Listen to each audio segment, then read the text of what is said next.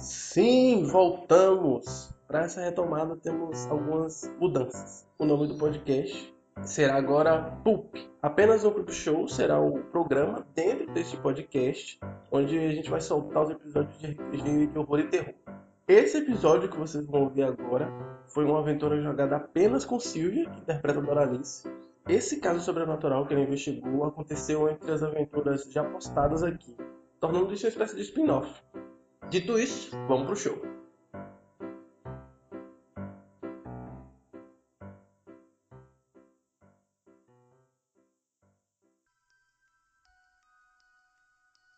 Um ano após Doralice ter passado pelos eventos na casa da fazenda, Doralice seguiu cheia de dúvidas e preocupações a respeito do que ela viu e sentiu naquele lugar. Porém, sua vida precisava continuar. Então, numa manhã de outubro do ano de 1921, ela recebeu em seu escritório uma ligação do prefeito de Boston Village, requisitando seus serviços e, se possível, sua presença em seu escritório na prefeitura. E é aqui onde começamos nosso misterioso caso de Dia das Bruxas.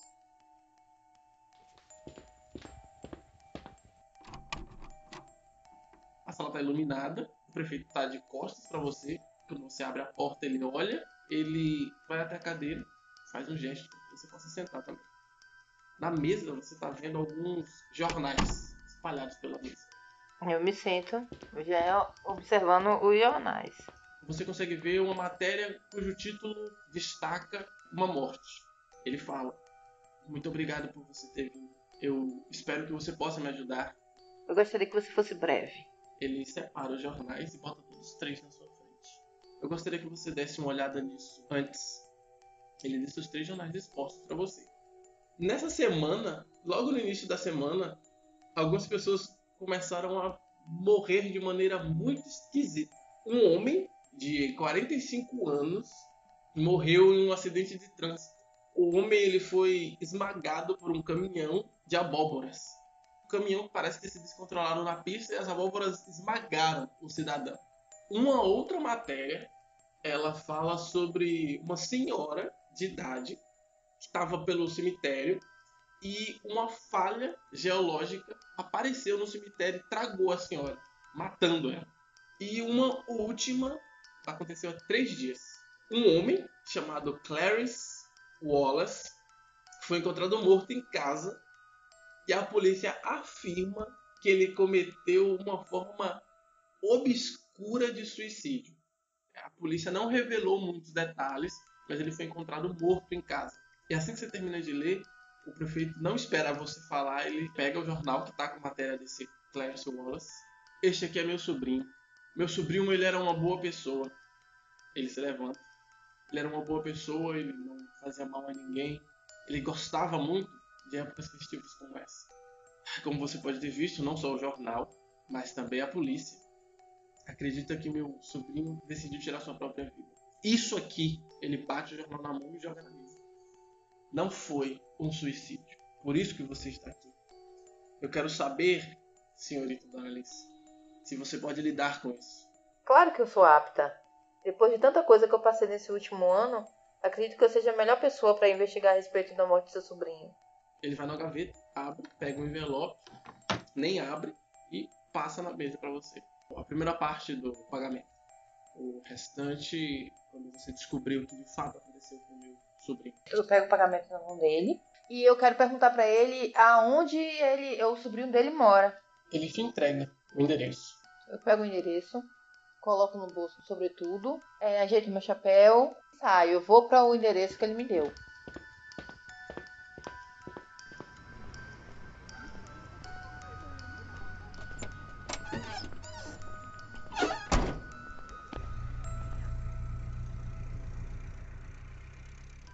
Chega na casa do Clarence, você consegue ver logo de fora, antes de passar pro terreno da casa, tem algumas pessoas lá dentro.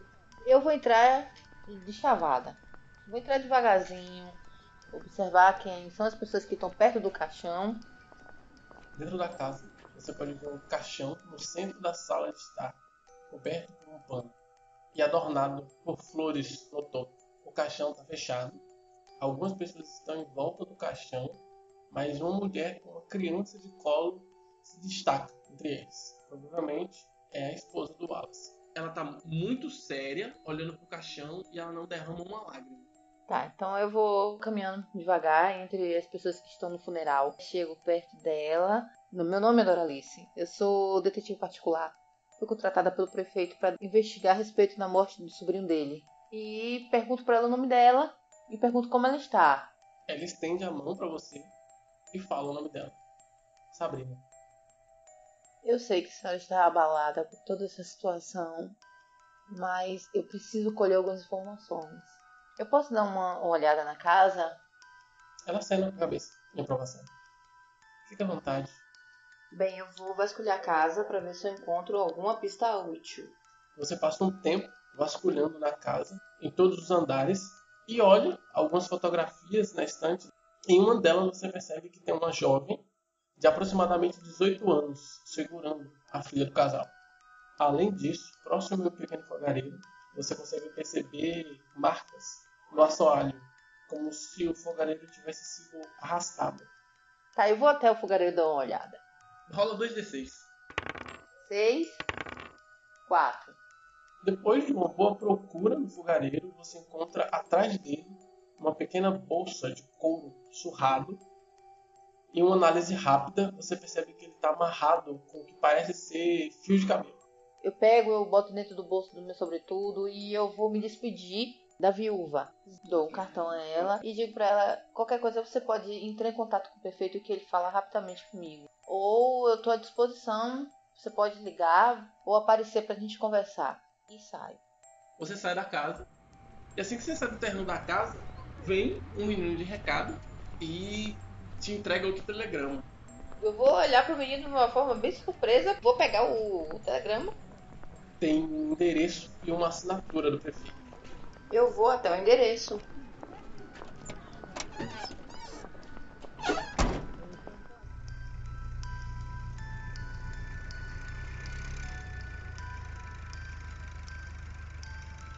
Não demora muito para você chegar até o endereço está no telegrama. Antes mesmo de você se aproximar, nota-se uma comoção no lugar. Vários curiosos estão se amontoando para espiar o acontecido. É possível ver também dois carros da polícia, além de alguns policiais tentando manter os curiosos longe. Vou ver se tem algum jeito de eu me picar lá pra ver o que tá acontecendo. Eu vou procurar um lugar que a polícia não possa me ver.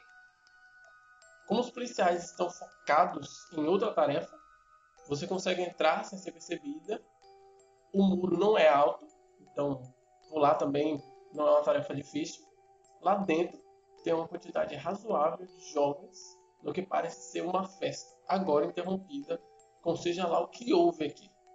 Ao se aproximar, você ouve um burburinho deles, que falam que uma menina se afogou enquanto fazia uma espécie de jogo.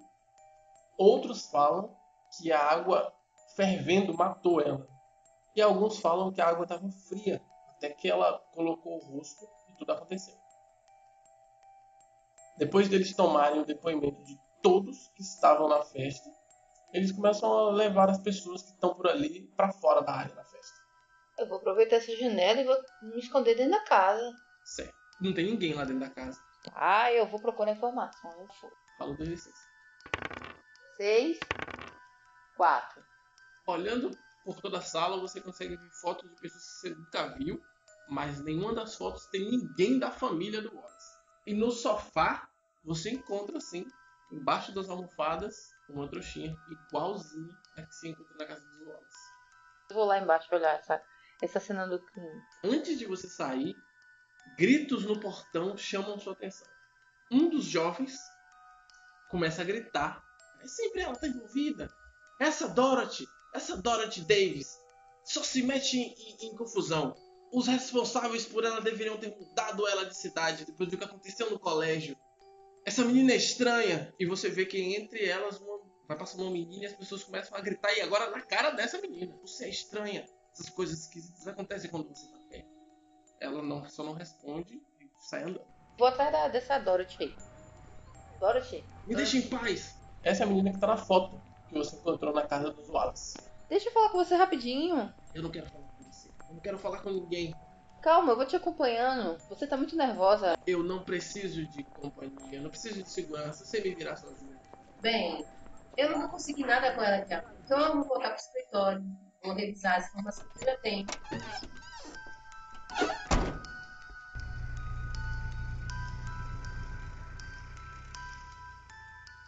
As matérias nos jornais não te levam a lugar nenhum que você já não tenha lido. Dentro da bolsinha você consegue encontrar ervas estranhas, desidratadas, uma moeda de aparência antiga e um pedaço de osso carbonizado. Bem, eu vou. Eu vou pegar algumas informações sobre essas mortes.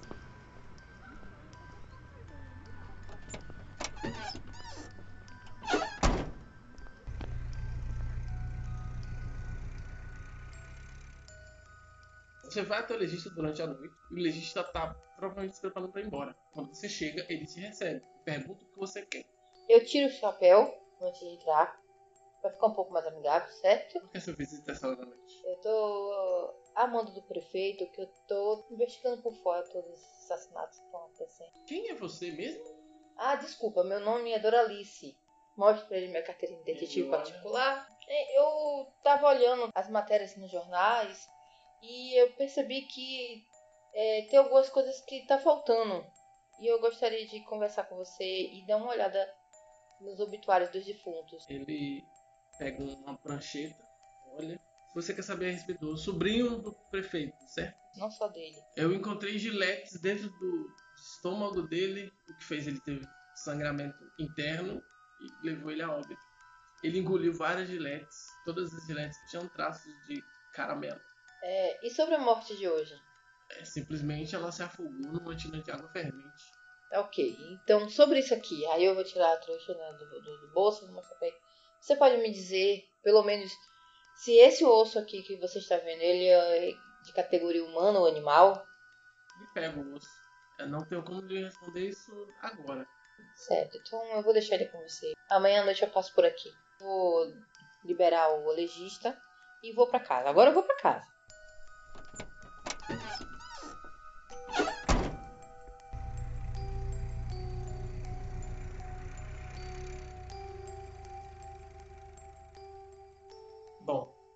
Só resta a Doralice planejar os próximos passos pro dia seguinte e o que é que ela pretende fazer. E no colégio da cidade ver quem é essa Dorothy eh, David, pra ver se eu consigo alguma informação a respeito dela. Tenho que ir na biblioteca fazer uma pesquisa a respeito de magia negra.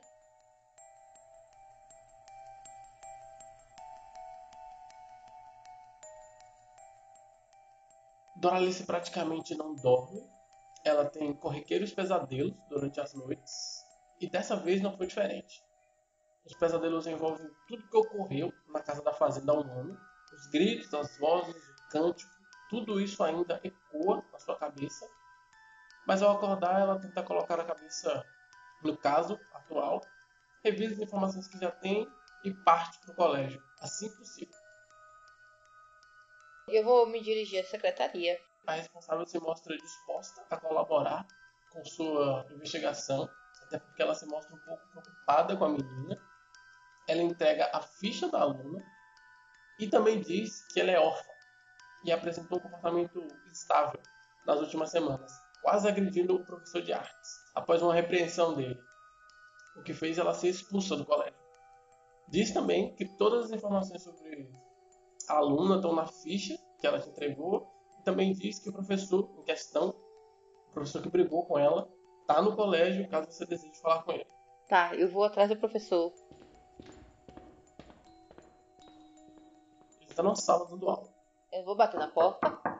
Ele levanta a mão, dá um sinal para os alunos aguardarem e vai até a porta. Bom dia, professor Frank. Meu nome é Doralice. Eu sou detetive particular. É, eu poderia trocar umas palavrinhas com você rapidinho? Só, só um momento. Ele está na sala de artes, na verdade. Ele dispensa todo mundo. Quando todos os alunos saem, ele te convida para Certo, eu, eu entro, eu fecho a porta. Professor, ontem eu ouvi umas pessoas citando o nome de Dorothy. Fiquei sabendo da suposta briga que vocês tiveram, né? Você pode me informar o que foi que aconteceu de tão grave para vocês quase saírem nos tapas ou ela te agredir? Ela é uma aluna brilhante, extremamente talentosa, tem um potencial incrível. Eu acho uma pena que ela tenha sido suspensa por conta daquilo. Professor, seja um pouco mais claro comigo, por favor. Nós estamos tratando de assassinatos, possíveis assassinatos. Ela explodiu no excesso de raiva depois de uma repreensão verbal que eu havia feito a ela. Se não fosse os alunos, um dos diretores, ela teria arrancado meus olhos com certeza. Aquilo foi assustador. Mas o que foi que você falou de tão grave assim que fez ela ter esse excesso de fúria? Ela às vezes se perde dentro das ideias dela. E aí ela fez algo que iria causar uma estranheza para os alunos e eu repreendi e ela não gostou. Você pode me mostrar o que foi que tão exorbitante que ela fez? Ela confeccionou um livro de maneira artesanal e cobriu todas as páginas com símbolos bizarros e crípticos. Além de ter preenchido todo o volume com desenhos de imagens detalhadas de mortes sangrentas e primitivas. É. Ela se desenhava no meio dessas imagens como se estivesse participando daquelas mortes. É, esse trabalho de artes, você ainda tem aqui? Com certeza não. Eu queimei. Eu destruí. Ele mostra onde foi que ele queimou. Ele queimou o livro numa fornalha que tem na sala de artes. Professor Frank, seja sincero comigo, você não pensou em momento nenhum em tentar entender por que ela tá fazendo aquilo, ou então levar ela pro psicólogo do colégio? É, Eu tive medo de mencionar tanto pro diretor quanto para os jornais, qualquer um que perguntasse a respeito. E se eu dissesse para as autoridades que ela tinha feito uma obra dessa, qual você acha que seria o final dela? Provavelmente presa num sanatório. É, eu vou lá na fornalha dar uma olhada pra ver se tem algum resto de alguma coisa. Se tem alguma coisa que me chama a atenção. O professor fala, terminamos? É, eu só vou dar uma pesquisada aqui a respeito de uma coisa. É rapidinho. Rola dois D6. Quatro, seis. Você percebe que você vai se mexendo, ele meio que vai mexendo o corpo junto, como se ele estivesse fazendo uma barreira para esconder alguma coisa. E ele fala de novo: Eu preciso dar aula para uma outra turma. Você poderia dar licença? Acho que terminamos aqui. Tá, eu vou sair da porra da sala, fitando ele. Que eu percebi que tem alguma coisa de errado aí, viu? Eu vou atrás dos coleguinhas Dorothy. Certo. Você vai perguntando a uma pessoa e outra. O que você descobre a respeito de Dorothy? Ela se mudou há um ano para a cidade. Rolam boatos que dizem que a família dela morreu no naufrágio do Titanic. E agora ela acabou indo pro governo de Columbus que mandou ela pra cá. E que no tempo livre ela trabalha como babá da casa do Wallace. Tá, eu já fui no colégio, agora vou na biblioteca ver esse investigar esse negócio da trouxinha.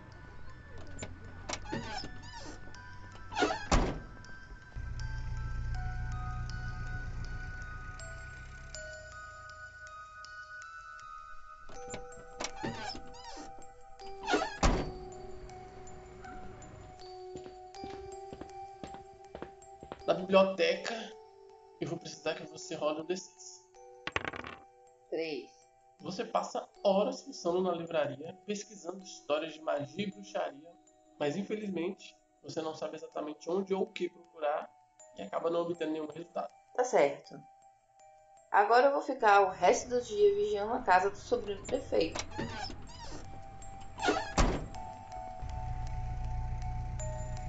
O dia se estende, a noite cai, mas nada de estranho acontece. Eu vou lá no colégio. Eu vou procurar saber o que esse professor tá tentando me esconder.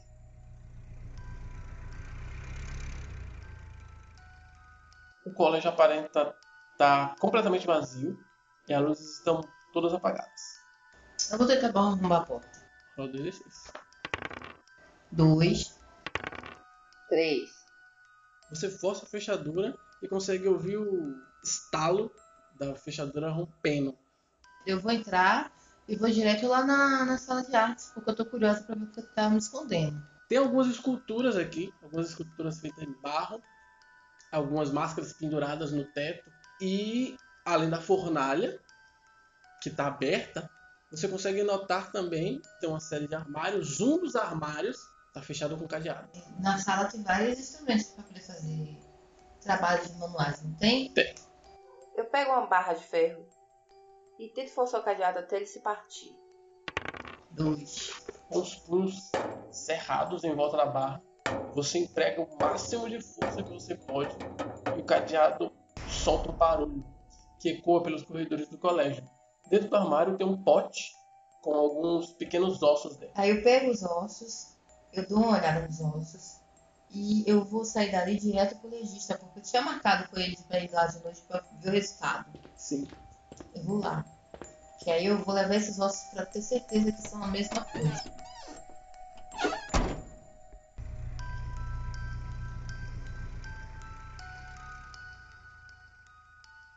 Ele tá lá te esperando. Eu tenho os resultados do, do que você me pediu. Esses pequenos ossos que você me entregou, segundo as análises que eu fiz, são ossos de crianças. O que mais me deixa intrigado é que esses ossos eles foram carbonizados. Para carbonizar um osso dessa maneira precisa de uma temperatura muito alta.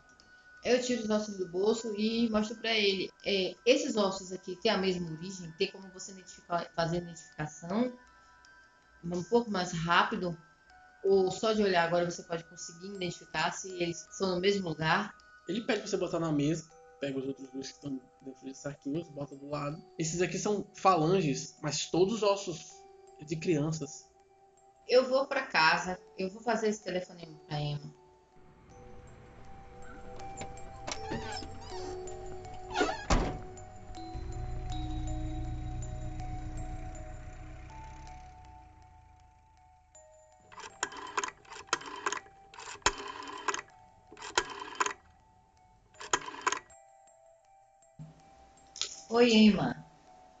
É, é Doralice que tá falando.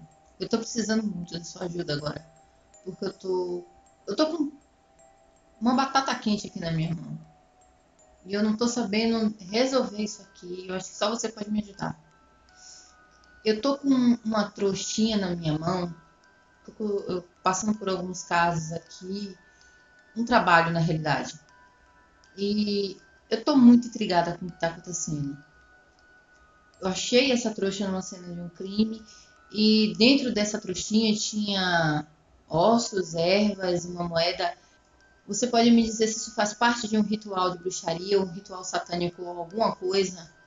O que ela te fala é que ela leu alguma, algumas coisas a respeito, mas que ela vai precisar de um tempo, pelo menos um dia, para buscar informações a respeito disso tudo que você, tudo que você informou ela vai retornar para você. Ela disse que retorna assim que ela tiver todas as informações. Dorothy vai pegar o carro e fazer campana na cara na frente da casa de Dorothy porque ela ficou intrigada. A madrugada descorre sem nenhuma novidade ou nada suspeito. Em algum momento você cochila, mas logo recobra a consciência devido aos pesadelos e percebe que já é de manhã. Então eu vou na prefeitura. Eu vou na prefeitura pegar o endereço do professor para dar uma olhada.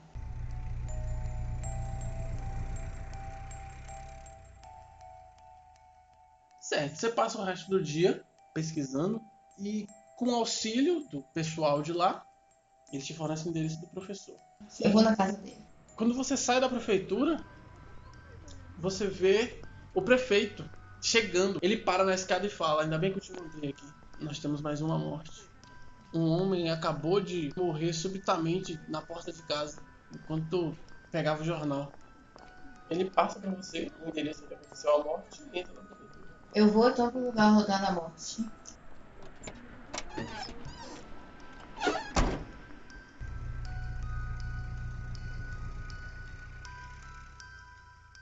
Quando você chega, tem alguns policiais na porta, do lado de fora, falando com a mulher. Após alguns minutos, a polícia se despede dela e vai embora. Vou na casa, bater na casa dela, para falar com ela, perguntar o que foi de fato aconteceu. Ela não fala muito, só que seu marido simplesmente morreu na porta de casa, de repente, e se recusa a falar mais. Durante esse tempo que eu vou esperar o telefonema de Emma, eu vou na igreja. Vou falar com o padre.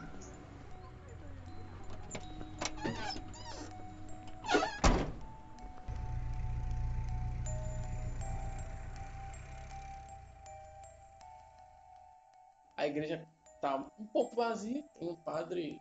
Ele aparenta ter 70 anos, no máximo. Quando você chega, ele está terminando de fazer um sermão. Quando você bota os pés para dentro da igreja, rola um teste de sanidade. Eu tirei sete. Você olha ao redor, aquelas três pessoas, elas se multiplicam, não são só três pessoas. Tem mais ou menos umas 50, 60 pessoas. Próximo dele tem um homem, o rosto dele está meio coberto por uma neblina, porém você tem certeza de quem é. As portas da igreja elas começam a se fechar. Você ouve uma voz, uma voz que parece ser reconfortante, que consegue sobressair toda essa onda que você está sentindo, senhorita. Você pisca e aquela igreja está de volta no lugar. Você sente suor frio no seu corpo e você vê o padre, poucos metros na sua frente. A senhorita está bem? Eu balanço a cabeça, me sacudo, me recomponho, respiro fundo. Sim, sim, eu estou bem, padre. Você me parece um pouco nervosa. Primeira vez dentro de uma igreja? Primeira vez depois de muito tempo, com certeza. E as lembranças não são nada agradáveis. Entendo. Ele aponta para uma das cadeiras. Sente-se. Eu tô precisando de alguém para tirar umas dúvidas. É, o senhor tá aqui na cidade há quanto tempo? Eu vim pra cá já faz uns três anos. Desse tempo o senhor tem algum relato de alguma coisa obscura que esteja acontecendo? O que aconteceu aqui na cidade? Algum tipo de seita aqui na cidade? Eu costumo conversar com todas as pessoas que sentem-se perdidas e eu tento apenas fazer de mim um recipiente das palavras de Deus. Muitas pessoas aqui parecem perdidas, mas nunca conversei com ninguém que falasse a respeito de tal absurdo. Eu vou agradecer ao pai e vou sair. A casa de Deus está sempre aberta para pessoas perdidas. Ele se levanta, espera você sair, vai até a porta, se despede e volta para dentro da igreja. É, eu vou pro meu carro. Não tem muito o que fazer agora, né? Comprar alguma coisa pra comer e vou pra casa.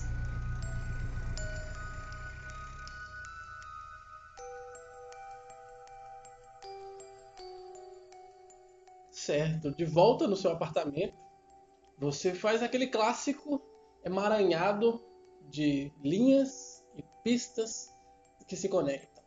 Você escreve nomes, várias informações, os recortes de jornais, os nomes, os lugares, enfim. E você fica fazendo anotação atrás de anotação, pensando, até que você cai no sono.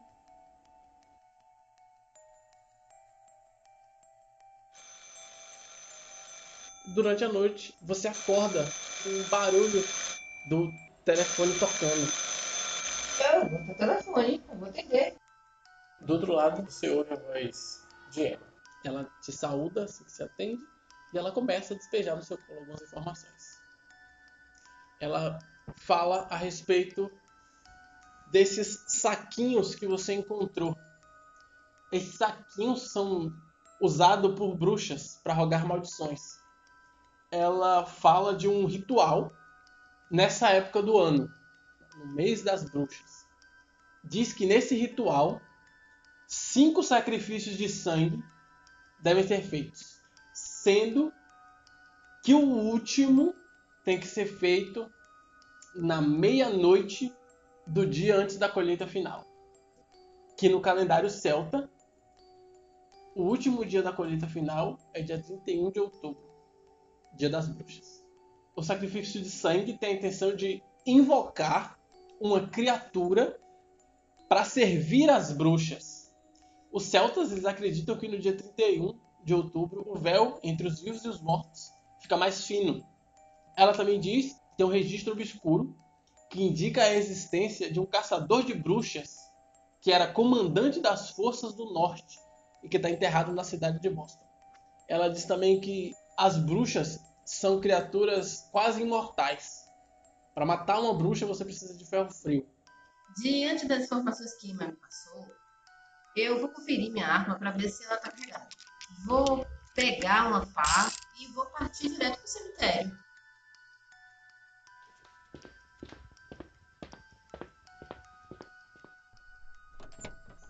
A noite do dia 31, dia das bruxas, as casas e as ruas da cidade estão completamente enfeitadas. Crianças e adultos passam para lá e para cá em fantasias de fantasmas, bruxas e monstros, indo de casa em casa com a famosa frase: as tosuras ou travessuras. Você finalmente chega no cemitério.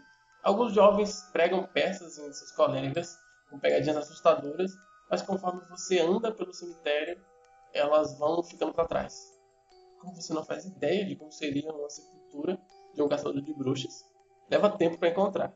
O que te faz chegar até ela, na verdade, é que na sua procura você se depara com uma lápide com símbolos crípticos estranhos. Talvez seja a cova do caçador de bruxas. Bora meter a mão aí e desenterrar esse cabra.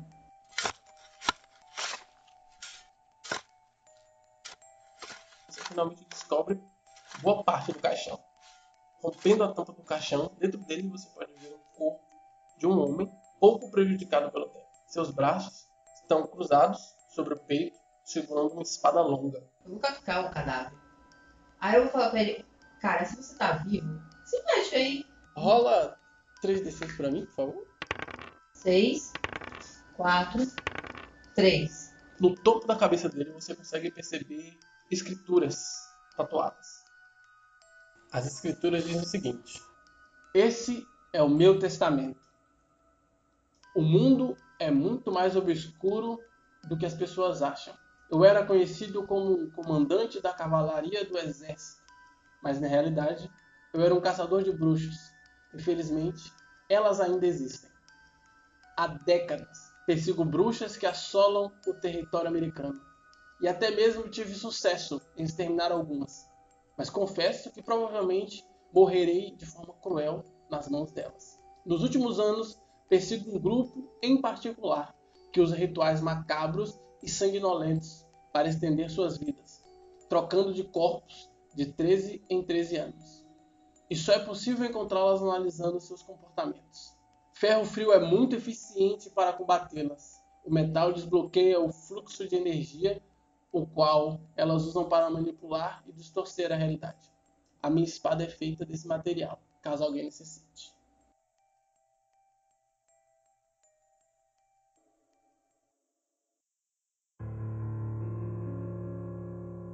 Eu coloco a espada no banco de trás do carro. Eu vou. Eu vou passar por esse apartamento antes.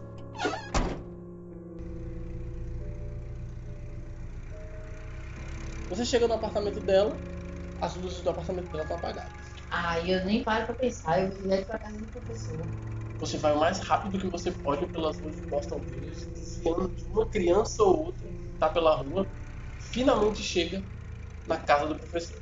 As luzes da casa estão apagadas. Mesmo assim, eu vou até casa. Eu vou pegar a espada, vou correndo até lá e vou bater na porta. Rola 2d6 pra mim. Dois, seis. Alguns metros antes de chegar na porta, você consegue ouvir vozes que você não consegue compreender. Eu vou tentar fixar o trem pra ver se consigo abrir a porta. Se eu não conseguir, aí eu vou partir pra ignorância. Quatro, quatro. Você ouve o barulho do trinco se partindo quando a porta abre. Você consegue ouvir com mais nitidez, porém você ainda não consegue entender nada que está sendo dito. Eu vou seguindo as vozes. Você identifica vindo de uma porta que tem no corredor. A porta tá trancada também. Tá fechada. Eu vou tentar abrir. Não tá fechada. Abre a porta. Tem uma escada que desce porão. Lá embaixo você vê uma iluminação. Continuo indo bem na manhã. Lá embaixo você consegue enxergar Dorothy Davis. Ela tá amarrada ao teto por cordas prendendo o pulso dela. Ela tá amordaçada e tá se debatendo, tentando se soltar das cordas. O professor, ele tá falando em voz alta as palavras estranhas que você tá ouvindo. Na frente de um pequeno altar com diversos objetos. O altar, ele tá coberto com um pano preto com o que parece ser um pentagrama desenhado. Sobre o pentagrama tem um crânio de um cordeiro, um pequeno cálice prateado com inscrições estranhas que você nunca viu velas negras de diversos tamanhos espalhados pela mesa, pelo aquele pequeno altar. Uma grande língua de algum animal dentro de um pequeno caldeirão, com moscas voando por cima. Pode ser visto nesse altar. O professor de arte segura em uma das mãos outro cálice. E na outra mão aponta para Dorothy uma faca. Uma faca bem primitiva de pedra. Ele vai em direção de Dorothy e coloca a faca na garganta dela. Eu vou entrar, me meter na porra. Eu vou pegar a espada, eu vou atrás dele na manhã e vou tentar dar uma coronhada na cabeça dele pra ele desmaiar. Quatro. Quatro. Você dá uma pancada forte e certeira ao ponto dele cair desmaiado no chão. Quando eu for soltar Dorothy, eu vou soltar ela com muita cautela. Ela fala agora, procurando ar. Ele enlouqueceu. Eu não sei o que aconteceu com ele. Ele disse que ia me matar. Ele- ela tenta te abraçar de novo, só que a mão ela tá amarrada, ela encosta o corpo dela em você. Ele tá tentando me matar. Ele ficou maluco. Eu vou sair com ela da, da casa dele, porque ela não pode morrer. Antes que você possa perceber, ela aponta uma das mãos espalmadas para você, enquanto a outra segura a faca que antes estava na mão do professor. Você não sabe quando, mas ela conseguiu pegar a faca e se soltar. Logo em seguida, você consegue sentir uma dor lacinante que força você a se ajoelhar. Sua vista começa a ficar turva. Ela caminha até o professor e enquanto vai se aproximando, ela fala: Meu irmão, você queria me sacrificar. Você acha que é tão superior? E olha o que você fez. Infelizmente para você, esse é o fim. Você será o último sacrifício. E bem lentamente, ela perfura o professor com a faca. E em seguida, ela se vira para você e fala: Não se preocupe, você será um você. E logo recomeça o cântico que o professor havia interrompido. Sua vista começa a escurecer e antes de perder a consciência, você ouve passos acelerados vindo por trás de você. Quando seu corpo finalmente tomba no chão, você ouve outra voz, também feminina, em um cântico semelhante. Aquela voz é familiar, é a voz de Emma, que você consegue ver caminhando em sua direção, antes de você ser engolfado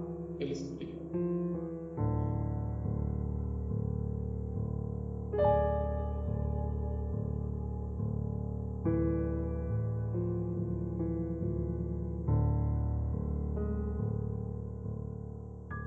Doralice acorda e abrir os olhos ela enxerga o ventilador de teto do escritório que mal gira. No ar ela sente um cheiro de cigarro barato e de chá de ervas verdes. O pensamento que ela não consegue evitar naquele momento é que dessa vez ela foi salva. Mas talvez ela não tenha tanta sorte na próxima.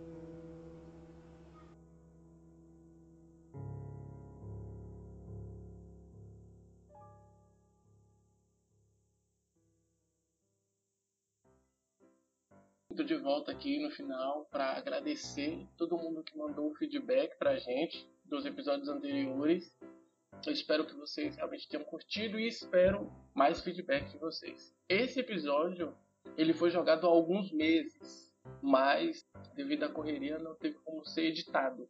Então a gente terminou de editar esse episódio recentemente e decidiu começar logo com esse episódio. E começar essa nova temporada digamos assim, com esse novo episódio. Muito obrigado e até a próxima quarta-feira com mais um episódio do Apenas um Creep Show. Valeu!